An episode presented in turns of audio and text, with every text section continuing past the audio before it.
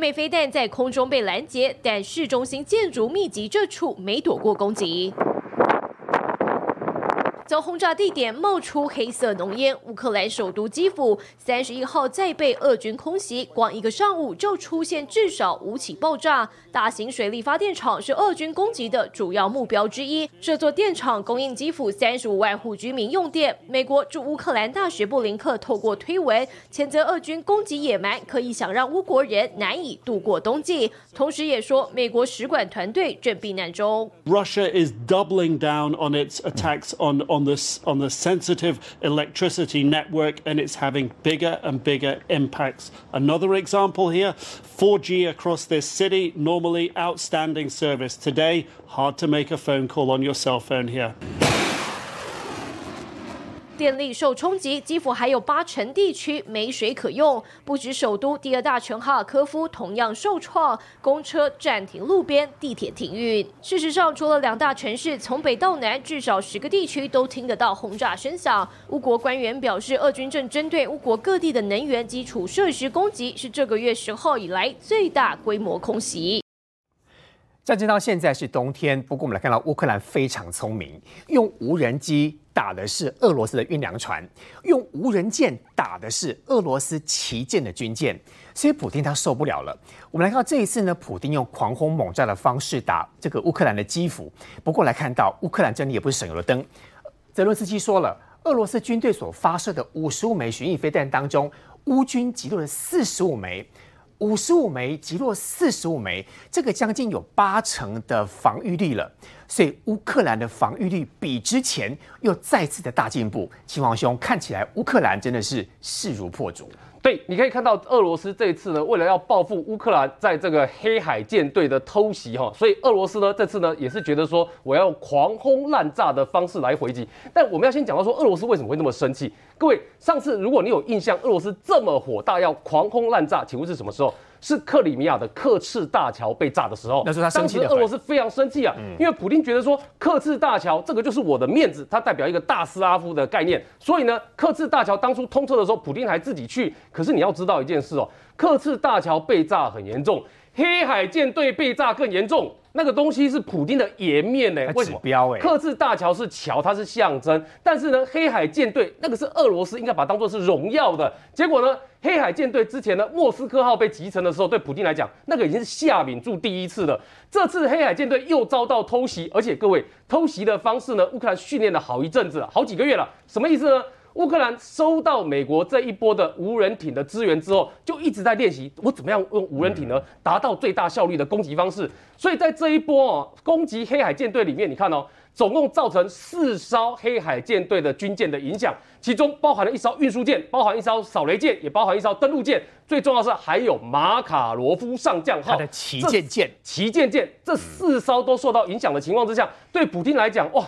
打掉一个莫斯科号已经够严重，这次一下直接让这四台受伤。虽然这四台受到的攻击并没有沉没，但是你知道它维修至少要一个月以上，等于未来在一两个月内，这四艘的军舰它也发挥不了什么作用。所以对普京来讲，这个面子哦是伤上加伤，是非常之严重。所以对普京来讲要报复，那要报复的方式是什么？你会发现普京没有其他报复方式，哎，普京现在报复方式就是四个字，叫狂轰滥炸。但等等。前一阵子我们是提到过一件事情，普京的狂轰滥炸哦，已经炸到自己的导弹都不够了。他的导弹库存在上上个礼拜的统计大概是六百多发左右。所以各位有没有注意到一件事？普京上次克制大桥被炸的时候，狂轰滥炸炸几发？第一天炸了八十四发。结果呢？普京这次比克制大桥还要更严重的黑海舰队被炸，普京炸几发？普京炸五十五发，没有货这数字竟然比上次的八十四发来得少，库存快没了。所以你有没有注意到一件事？它的导弹库存是真的有可能快没了，而且跟上次还有一个差别是什么呢？是乌克兰的拦截率、成功率上升了。什么意思呢？在上次普京所打的八十四发里面，乌克兰大概拦了五十几发左右，大概一半，所以大概超过一半，五十几发的拦截率。可是，在这一次哦，各位你要注意到一件事哦，这次跟上次的差别在于说，德国援助了这个乌克兰。Iris-T 的防空飞弹系统，然后也有美国也支援了 n a s a n s 的防空飞弹系统。嗯，所以在这里面你看到什么？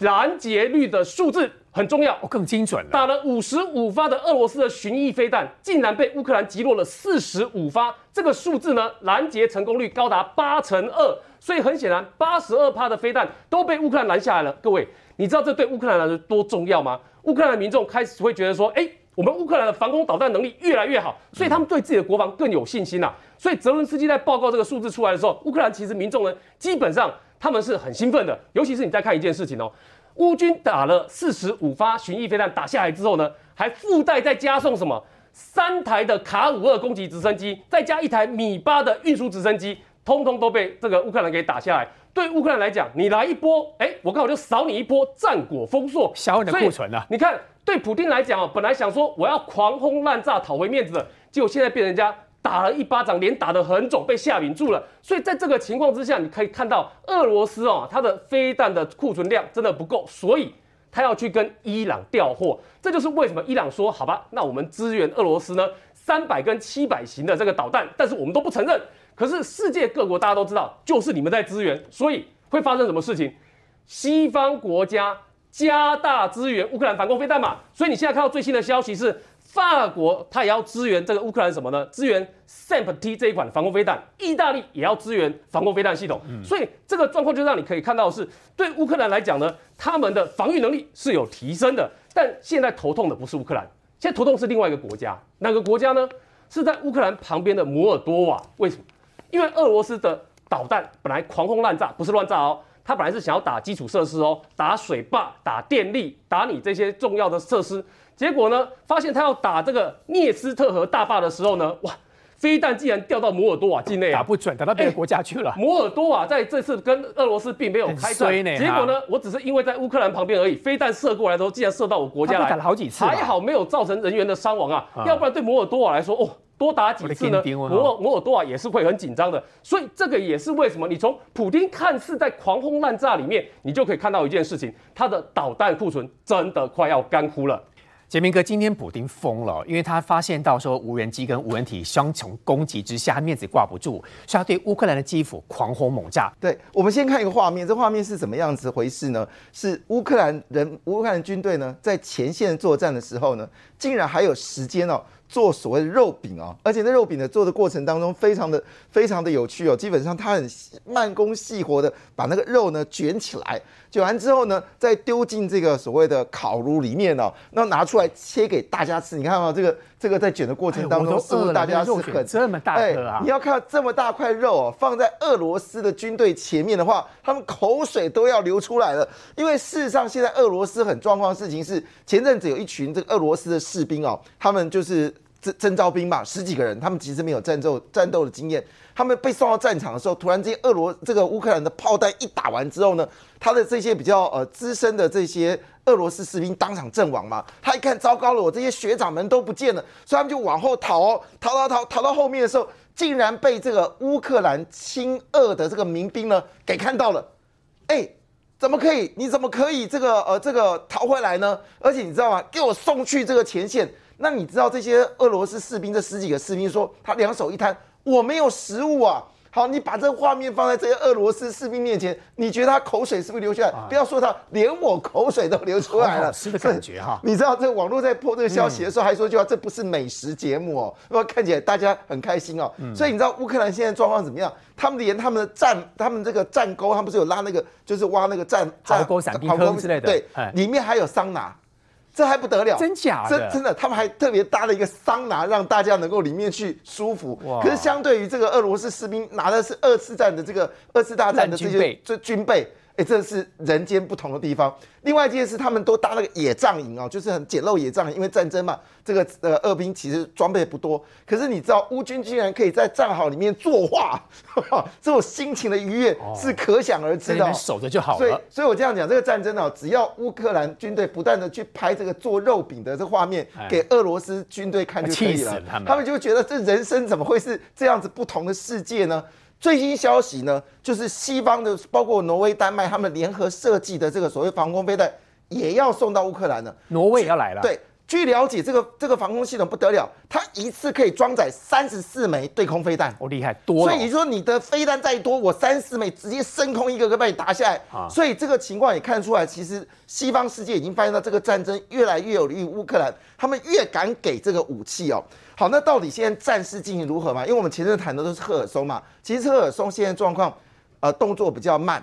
那俄罗斯希望赶快在赫尔松里面做决战，可是乌克兰不急，他们要因为你现在整个产，我们上次没有讲嘛，你的食品跟粮食还有这些装装备，你没有办法透过蒂诺伯河到赫尔松嘛，所以这两两万两千多个俄罗斯的军队，坦白讲，他们现在是冬天越来越近了。哦，没有燃没有燃烧这个取暖的食对油，物资很少的乌克兰不急慢慢连食物都没有。所以我看到发现这件事呢，现在俄罗这个现在战事并不是集中在赫尔松，到哪里？它是慢慢的包围，但是没有特别大的战事。速度不快像我们前两周我们都在谈赫尔松嘛，又摧毁掉他的多少 S 三百的基地，有没有？又在哪里？这个他们的军官自己投降啊，不，阿兵哥，俄罗斯阿兵哥把他们军官干掉之后，那投降的画面嘛，现在比较没有，现在主要在东部、哦，东部总共展开三个主要战役，对。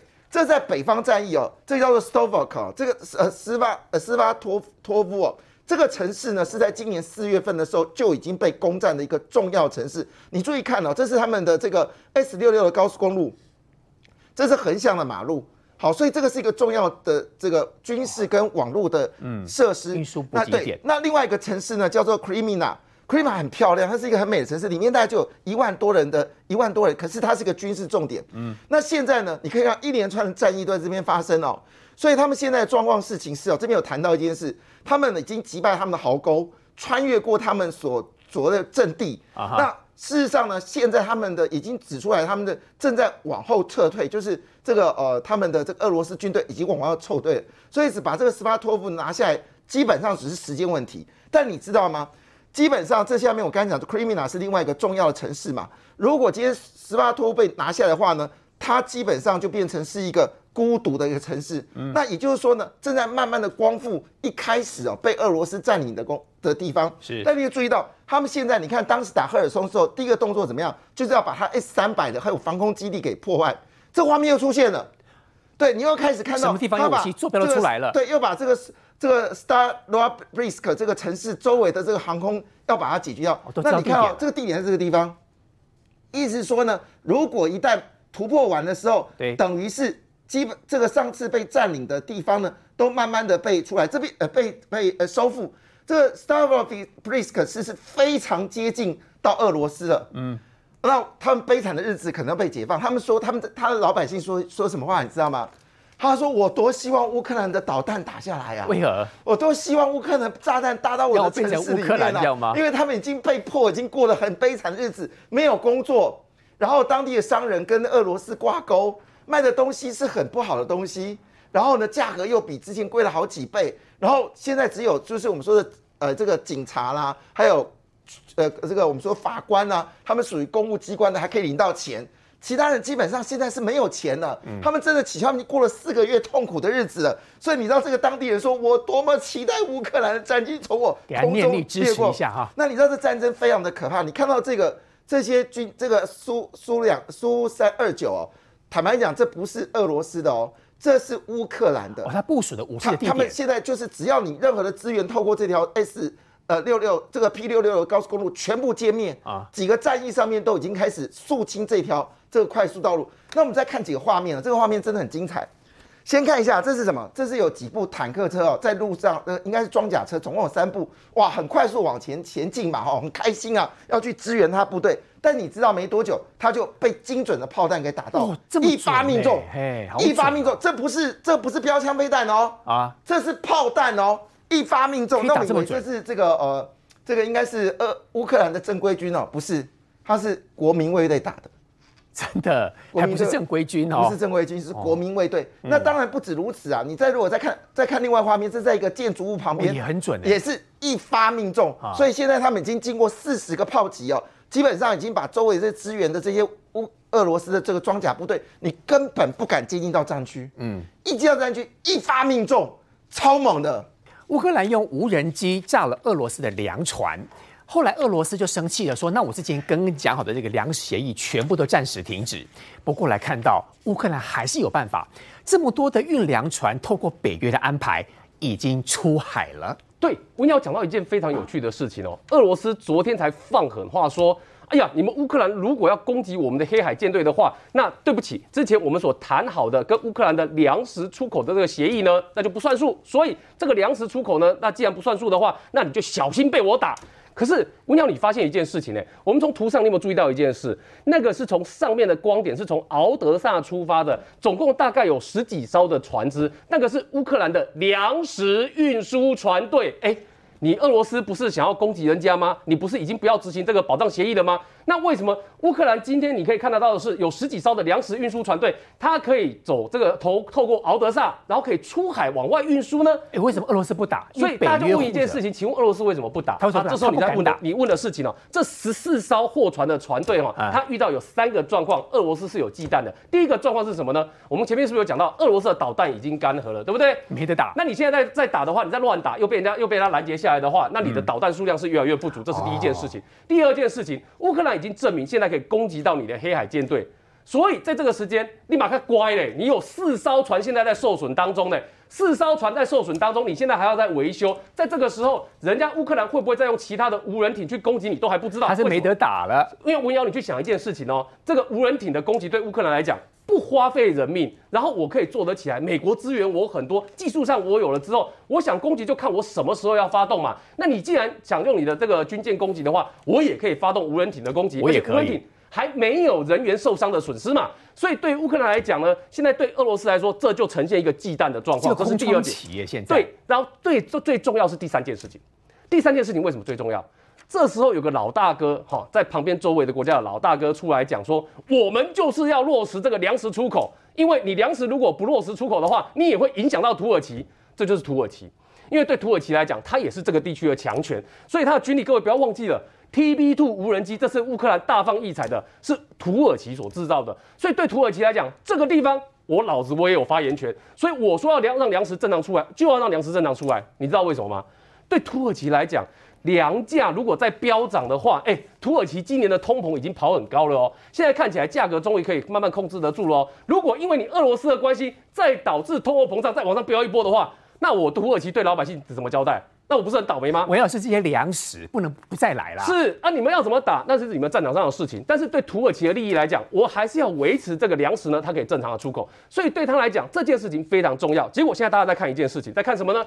看到底这个无人机跟无人艇是怎么攻击黑海舰队的。所以我们从画面后来才看到说，哦。有一个网络上那边的一个模拟画面在分析，这个是无人艇是？对，就是无人艇。因为对俄对乌克兰来讲，这次是发动两波攻击，一波先用无人机去炸，都是无人，无人机先去炸，无人机去攻击了之后呢，那你可以看到无人机呢，它其实有攻击到哪里？马卡罗夫上将号上层，包括雷达在内。所以其实大家那时候本来一直在猜说，哎，你马卡罗夫上将号，好歹你现在也是目前黑海舰队旗舰吧？旗舰，你有拉差到，既然你的雷达抓不出来说这无人机跟无人舰要攻击你吗？结果后来看到乌克兰。已经算好，人家无人机就是先打掉你的眼睛，而且最重要的是攻击时间。各位，攻击时间在什么时候？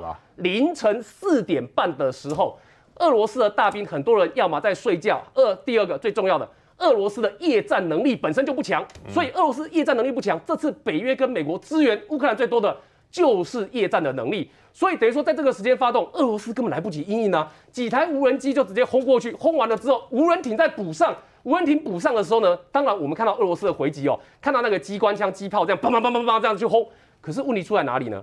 太慢了，追不上。哎，无人艇几十公里的这个时速呢，这些机炮它其实也是打不到。再加上他们对于这个在凌晨四点半所发动的攻击里面，反应应变速度有限，所以呢。对，是这个状状况的差别，所以造成无人机跟无人艇呢，它都可以上前去呢，去攻击到俄罗斯。所以你看到状况是什么？俄罗斯的黑海舰队呢，这四艘包括马卡罗夫上将号在内呢，它就受到了很大的损伤。所以这也是我们说的，未来在一两个月内呢，对俄罗斯来说呢，要让这四台可以恢复作用，都是有难度的。所以俄罗斯的黑海舰队呢，有可能在接下去会怎么样呢？面对到乌克兰更严峻的挑战。乌克兰现在最主要的战场在乌东跟赫尔松。赫尔松现在的状况是哈，他如果射海王星是打不到，是打不到现在我们看到塞凡堡、塞班堡港口哦。可是如果当乌克兰在往南收复赫尔松，越往南的时候用无，人艇就好。你的克里米亚，我无人艇搭配我其他的导弹，都是有机会打到你的塞凡堡这些这些港口里面的军舰的哦。所以对俄罗斯来讲，如果赫尔松这个地方被乌克兰给收复回去的话，那他克里米亚跟黑海舰队的压力就会变得更大。这次的战争，我们来看到，除了俄罗斯的军援武器越来越少之外，之前普京九月份不是说吗？他要找三十万的志愿军来参加军队。可是为什么昨天十月底的时候呢？俄罗斯的国防部宣布说，他们停止所谓的征兵，说你只要志愿一来就可以了。是不是也诚如所谓的普丁几乎可能要和谈了？因为连阿兵哥都找不到，所以直接宣布他们再也不要找所谓的征兵的方法。没错，因为事实上他们前面八万个人已经上战场嘛。那据了解，他们的回答就是说，我身上根本没有足够的装备，我都必须要去买。那甚至很多的画面都出来，就是阿兵哥直接跟他的长官呛声说：“啊啊，我家里有小孩，你来带我去当包炮灰嘛？你干你给我什么样的装备？不想当兵那昨天你也看到了嘛，二次大战的装备都出来了，二次大战的钢盔，二次大战的这个棉袄，拿着二次大战的枪。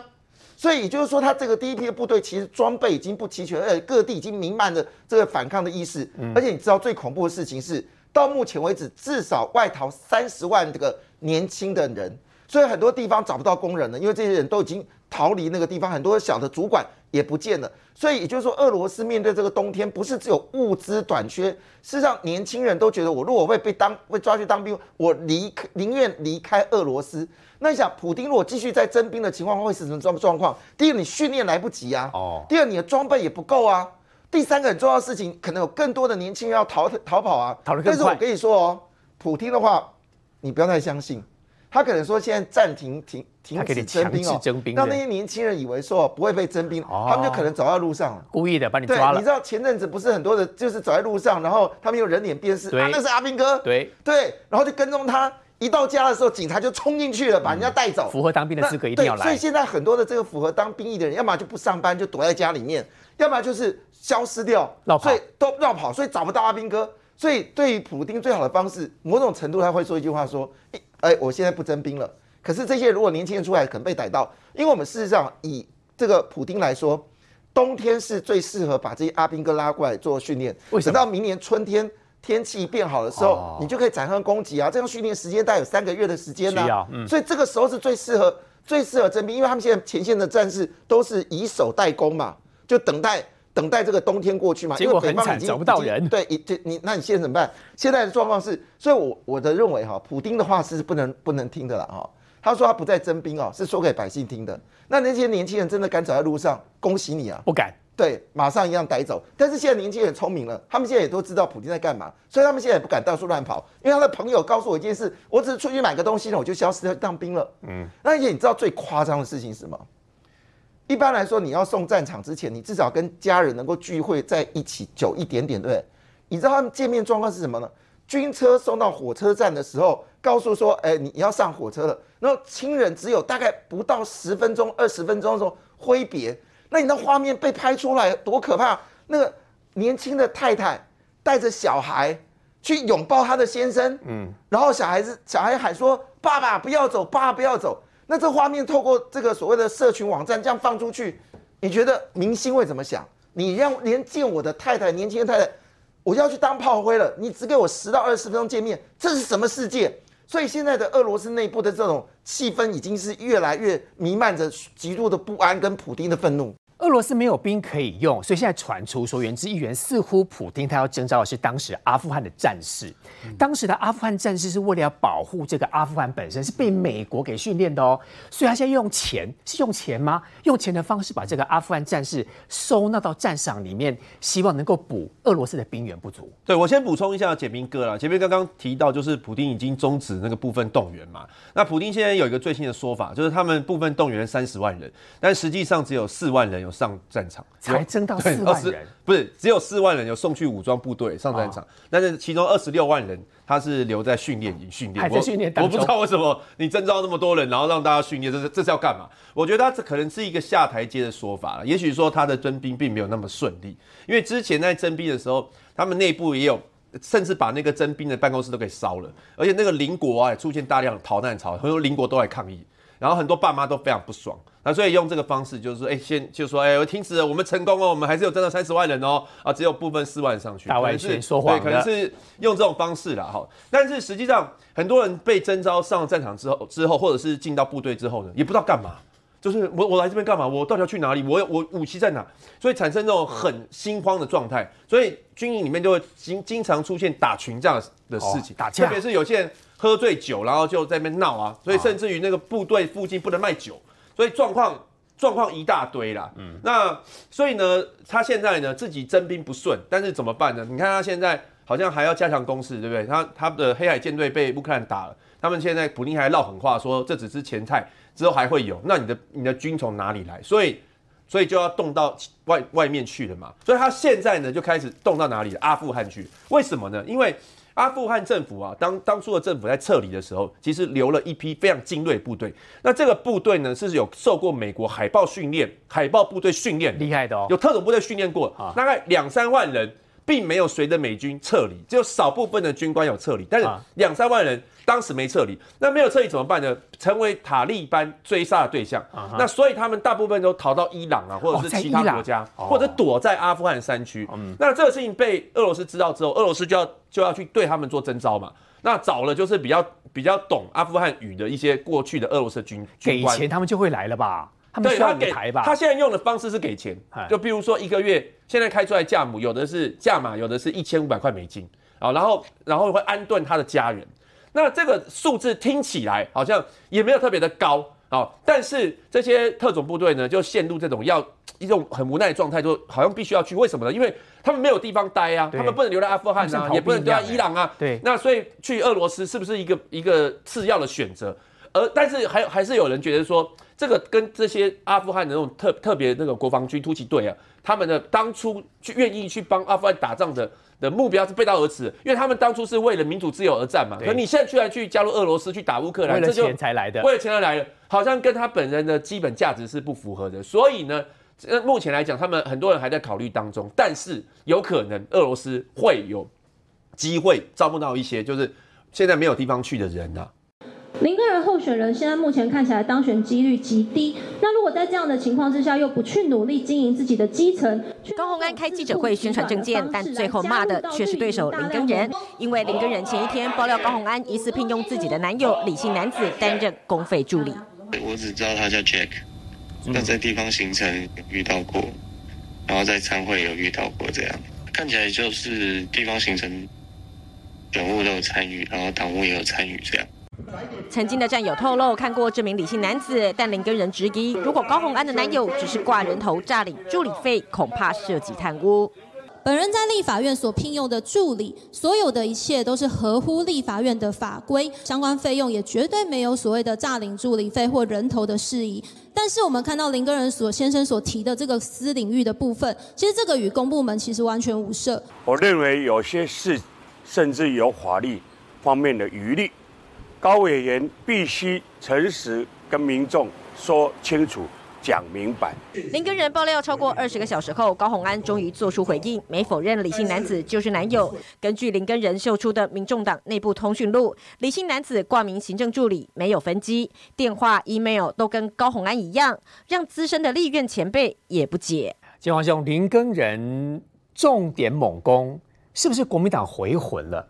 有可能，不过据说。包括了这个李姓男子是不是跟高欢有男朋友、男女朋友的关系，或者是寄生国会，是不是诈领薪资？有可能是民众党里面的内讧，是这样吗？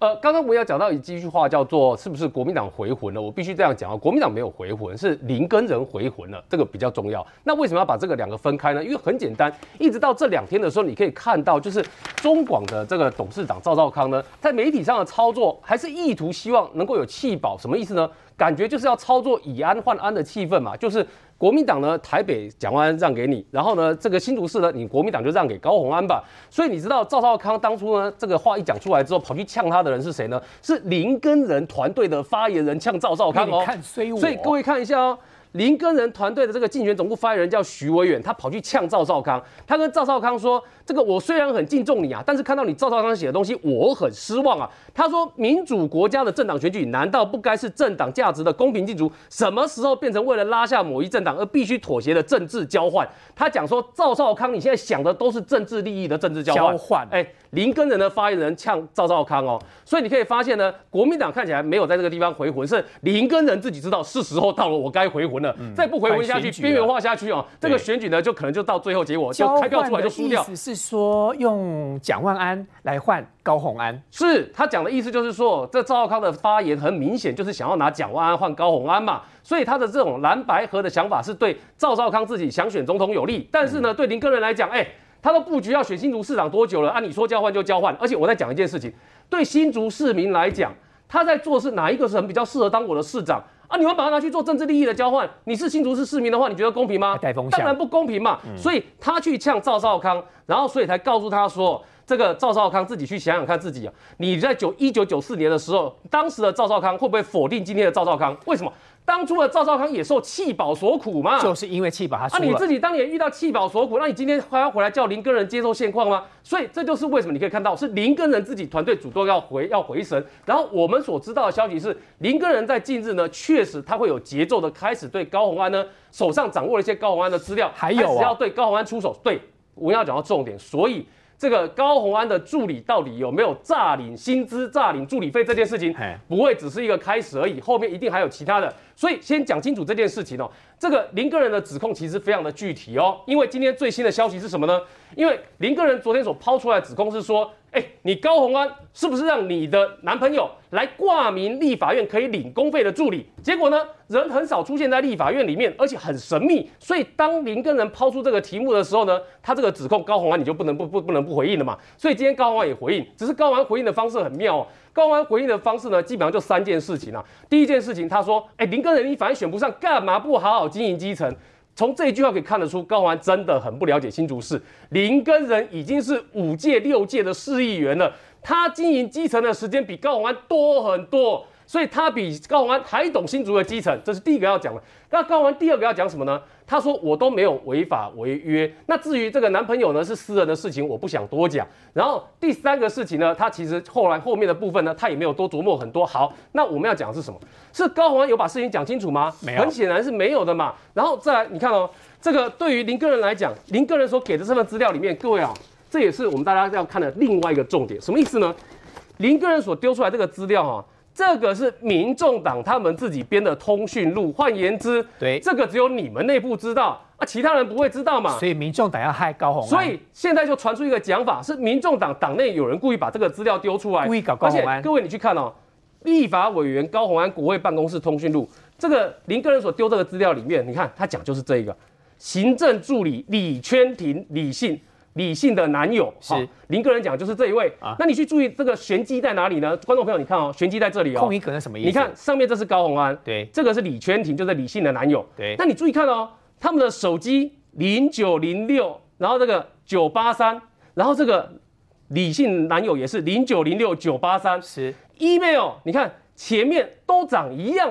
哦换言之，他在讲一件事情，外界要找看起来要找到这一位这一位国会助理的话呢，哎，一般来说都是通过国会助理找老板，是但是这外界呢，要是要透过高虹安找到他的助理、啊，等于说这两个一男一女的联络方式都是一模一样，是都是一模一样，然后看起来你应该是先联络高虹安，找到高虹安，你才会找到这个助理。两个是一体的就对了。，对啊，所以现在传出来一件事情，就是说这位他的李姓男友啊，他实际在做的工作呢，今天我们多方查证了很多事情。这位李姓男友他帮高虹安做的工作，最主要是在地方的选战上，在地方上，在选战上，所以这也是为什么你看之前的民众党哈被民众党切被高虹安切割的那位林冠年，他就讲啊，哎，我们只有在地方上会看到他，有时候在地方上会碰到啊，所以他这一位李姓男友很显然是在干嘛？是在帮高虹安呢，在做这个选战上的操盘、打陆战的所以意思。今天才有人这样跟我讲说，对高虹安这次打选举来讲，最重要的两个决定的人，一个叫高虹安，一个就是他这位男朋友，嗯两个人在打这场选战。那换言之，看起来林个人的爆料呢，有某个阶段程度其实有接近事实哦。嗯所以今天林个人做了一个另外在第二场记者会讲了一件事，他说，各位注意看哦，这不是林个人丢一个料出来就算了哦，林个人还讲第二件事情哦，这更重要哦。他怎么讲？他说。我的服务团队就是林个人的团队，嗯，已经获知爆料者向检调。提供证据检举并立案调查，爆料者给证据，他已经立案调查了。对，他就说爆料者把证据提供给检调，请检调立案调查。那换言之，这件事有没有进入司法程序？有了。按照林根人的讲法，他应该要进入司法程序喽。是。所以林根人没有再回避这个题目哦，他就真的把他有了资料，他爆料者就把他直接给检掉。那换言之，现在大家等的是看在新竹地检署呢后面有没有后续的调查的动作，因为这一翻两瞪眼，就是你到底你的这个助理，你的男友。有没有既拿公费助理的薪水，同时又在另外公司挂着职务？而这公司挂的职务啊，今天我们查证了一下哦，应该是在红海里面的研究员。所以呢，这其实这些东西呢，你会发现对林根人来讲，他所讲的东西呢，其实一刀一刀切，他要等高鸿安自己怎么回应这个议题。所以高鸿安如果没有回应好的话，就会进入像挤牙膏的状况一样，人家一天丢一点料出来，会变成这个样子哦。所以这个也是为什么？你看我们现在也也听到消息，就是说他的这位。男友是在红海集团里面有研究员的工作，嗯，那换言之啊，你确实是在另外一家公司有工作，他有领工费吗？他是领工费的助理哦，确实是领工费助理。按照林根人的指控是他是领工费的国会助理哦，但是在但是在红海有工作。那目前有个说法是说他在红海状可能是留职停薪，但是是哪个状况都是高鸿安自己要出来讲清楚的。为什么？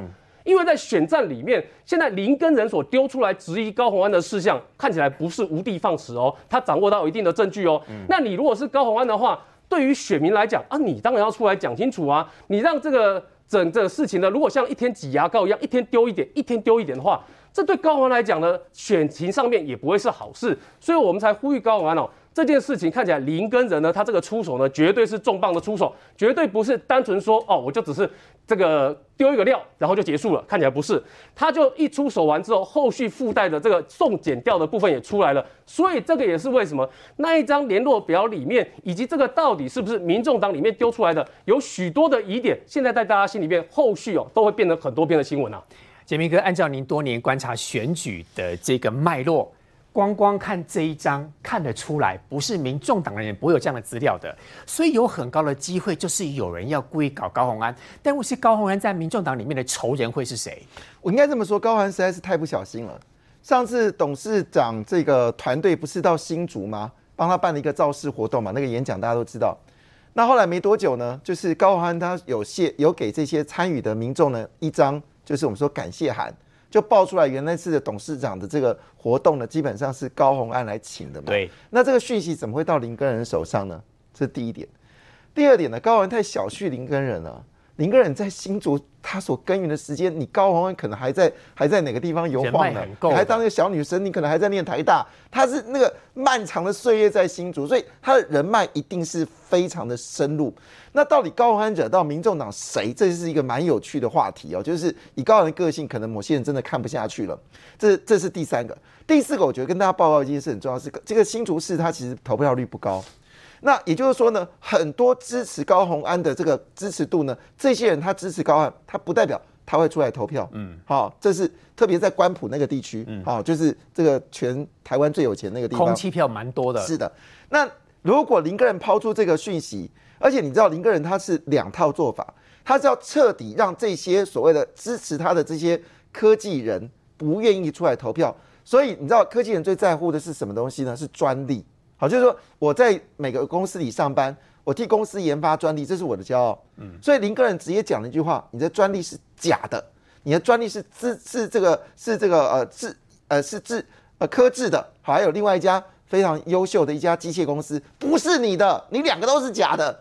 所以换个角度来说，林根人在呼喊一件事情，就是原本有些国民党的人，好，是因为我们知道他现在呃在这个新竹是分开的嘛，前议长跟前市长。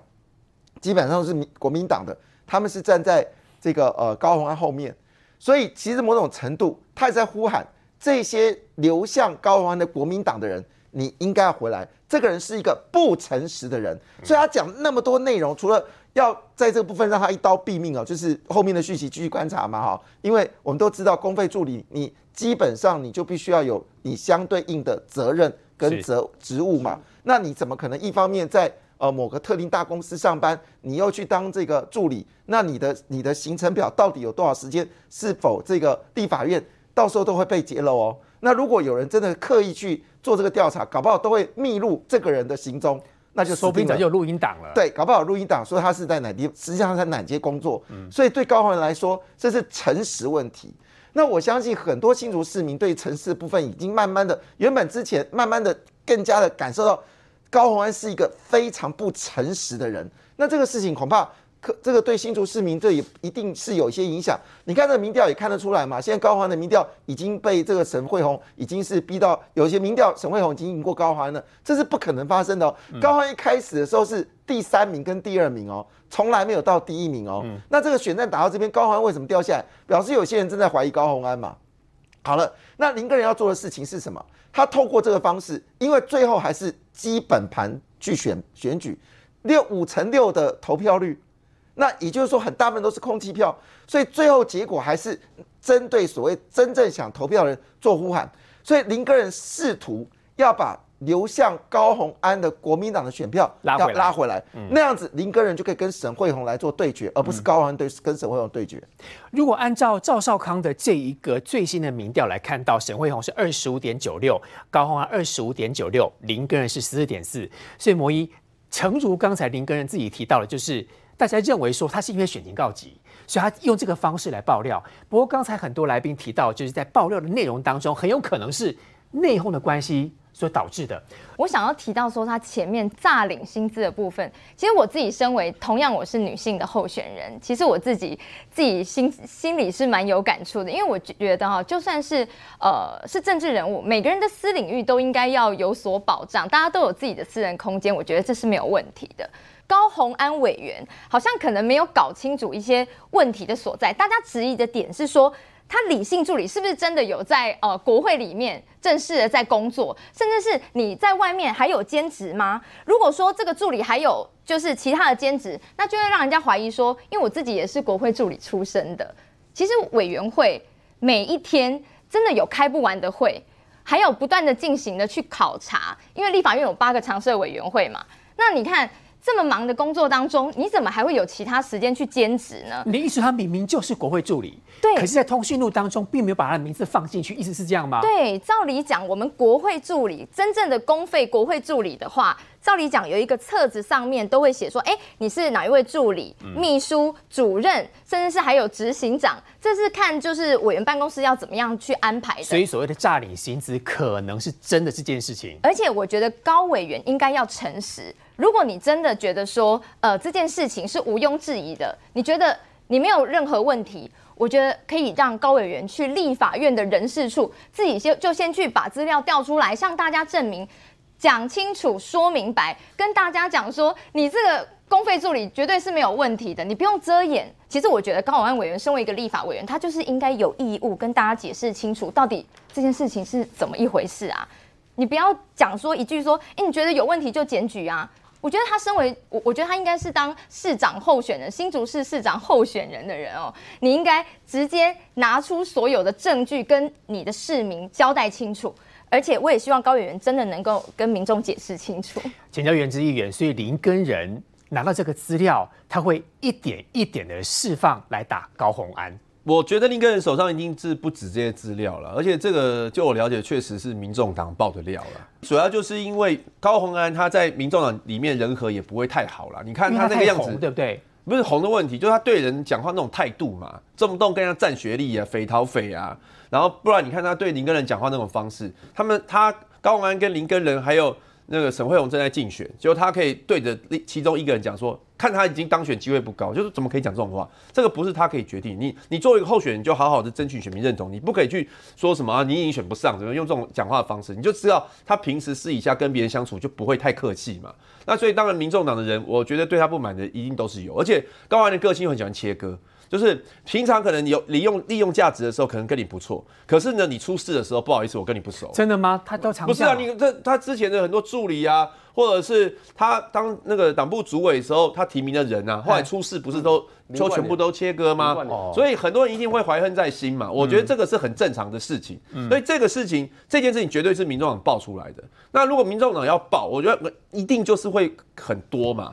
否则否则的话，国民党不会有这些资讯。所以我我觉得后面一定还会再有，而且大家也可以看今天高鸿安他回答事情的态度，你就可以知道。这一个李姓男子案子，他他觉得有问题，为什么呢？因为昨天林根人实际上开记者会，他质疑很多事情哦，质疑他有没有内线交易，质疑他的那个专利有没有非法的转移，是，然后质就质疑很多事情，就对啊。然后但是高安其他事情都回答的很很很振振有词哦，例如说他他讲到那个专利转移的事情的时候，还骂林根人说你懂不懂啊？你这种人不懂企业。然后讲到那个内线交易的时候，他讲清楚，时序讲清楚，什么时候花多少钱买的股票，然后郭台铭又是几年后才买的科字，哦，讲的非常有非常非常清楚。但是只有唯唯独就这个助理的事情，他说龙，刚刚我们看画面了，什么什么的私领域的事事情，龙我有所保留，哎，然后这样就带过呢，然后他就一句话就是说，呃，聘用所有都合法合乎规定。合法或合乎规定不是你讲的算。现在大家是有提出一些质疑，而那个质疑听起来是有道理的。嗯，就是说为什么一个助理他的资料却是留委员的资料，这非常奇怪啊！因为通常委员比较忙嘛，助理助理要分担委员工作嘛，所以就是要找委员的时候，有些人是习惯找助理，助助理在转达，一般是这样，哪有说？哦，这个助理比较忙，哎，委员比较不忙，所以如果你要找这个助理的话，你先找委员，然后由委员来转达这个助理，这听起来就很荒谬，也不可不可思议嘛。所以当大家提出这个质疑的时候，你本来就是要交代清楚啊。你如果说你今天是用你自己的钱去聘任这个李姓男子当助理的话，当然没有意见啊。可是如果说你是报立法院公费助理，那公费就是人民纳税人的钱啊，那你有没有乱滥用滥用滥用私人这件事情啊？这个我倒觉得说还好，就是她骗她男朋友、骗她爸爸、骗她妈妈，这都无所谓。重点是她有没有做事嘛？那有没有做事，人家质疑你就把它讲清楚，不是一句话就说，呃，这个是这个是这个私人的事情，这不是私人事情，这是公公的事情。所以她这件事情没有讲清楚，我觉得大家还是会一一直质疑她嘛。但是你从她回答态度，你就知道她心虚嘛。否则以科那个高鸿安的态度，动不动跟他占学历，跟人家占这个占那个的，为什么这个事情就软下来？所以这个反正就是我们更想要知道事啊。看来高鸿安面对的事情更多了。不过，摩友想请问你，如果说以安互换的话，代表就是说，民众党想保高鸿安，愿意把黄珊珊让出去。不过，黄珊珊针对这件事情，他也很生气啊。他说这是二职的选举操作，你今年也要选。如果选举是用操作、用交换的，我们选民该怎么看？其实我觉得哦，这完全就可以说明了一件事情，就是呃，我觉得无论是对于国民党来说，如何为选民。民众服务好怎么样不重要，如何投入这个地方，或是变得更好，这个事情也不重要。但是能不能在这里选赢？反而是他们最大的共识。我觉得可能对民众党也是啦，因为你看高永汉才会觉得说，哎，到彰化浮选的时候才说新竹是是非之地呀，哈，居然你在这边参选，你还敢这样这样子讲这种话，我也是觉得也是让我叹为观止了哈。那我不晓得大家还记不记得说，像之前呃国民党的那个罗志强也一下子说，哎，我要去选台北，然后一下子又要选桃园，然后就被抓包说，哎。